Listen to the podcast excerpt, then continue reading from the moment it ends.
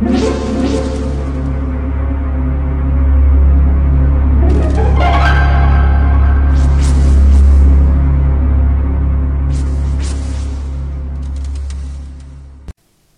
家好，我是小依依，欢迎收听一分钟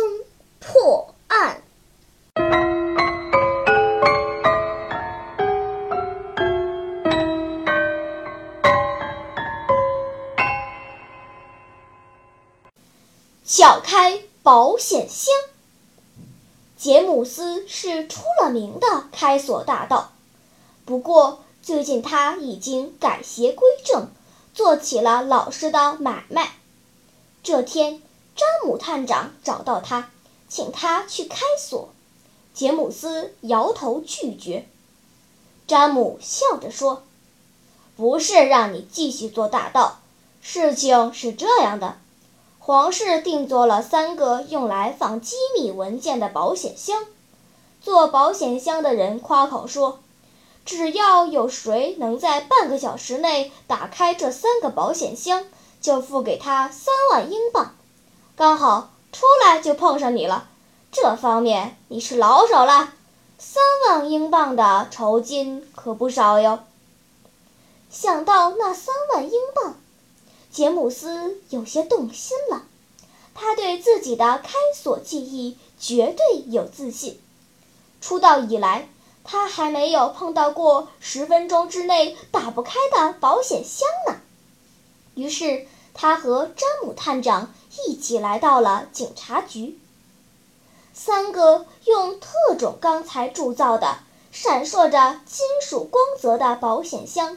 整齐地排列在警察局的办公室中央，精密的锁加上智能密码，看起来完全没有破绽。杰姆斯在壁炉旁暖了暖手，立即开始动手。厂商代表则用一只有机玻璃沙漏开始计时。杰姆斯在开第一个保险箱时遇到了麻烦。他足足花了十五分钟，尝试了二十种不同的方法，直到使用了第二十一种方法后，才把保险箱打开。由于有了经验，第二个箱子只花去他七分钟。这时，厂商代表示意他暂停。我请你停下的原因，是想告诉你，酬金就在第三个保险箱里。厂商代表阴阳怪气地说：“现在，开始最后一次冲击吧，你还剩下八分钟。”接着，他把沙漏挪到了壁炉旁边，开始重新计时。杰姆斯有了刚才两次的经验，对这种保险箱已经了如指掌。他顺利地解开密码，打开了第三个保险箱。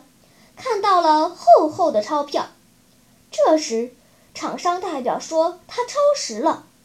杰姆斯回头一看，沙漏的刻度上显示为九分钟，他完全不敢相信自己的眼睛。忽然，杰姆斯灵机一动，明白了沙漏走快的原因。他大声对厂商代表说：“我知道你动了手脚，酬金还是我的。”厂商代表听完杰姆斯的分析，顿时面如土色，只好把酬金付给杰姆斯。聪明的听众，你知道厂商代表动了什么手脚吗？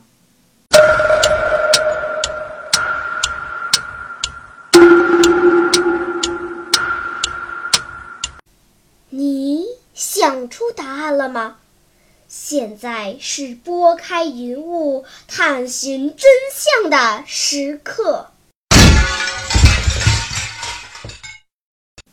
原来，狡猾的厂商代表利用的是热胀冷缩的原理，使沙漏里的沙子漏得更快。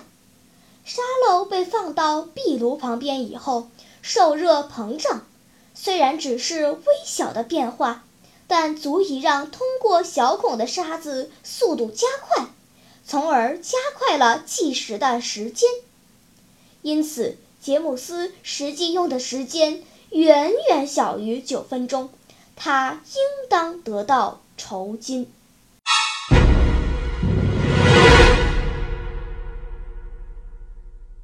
好了，今天的推理结束了。小朋友们，你喜欢听悬疑推理故事吗？如果喜欢，就请关注小依依讲故事吧。在喜马拉雅 FM 上，我将为你呈现更多谜一样的故事。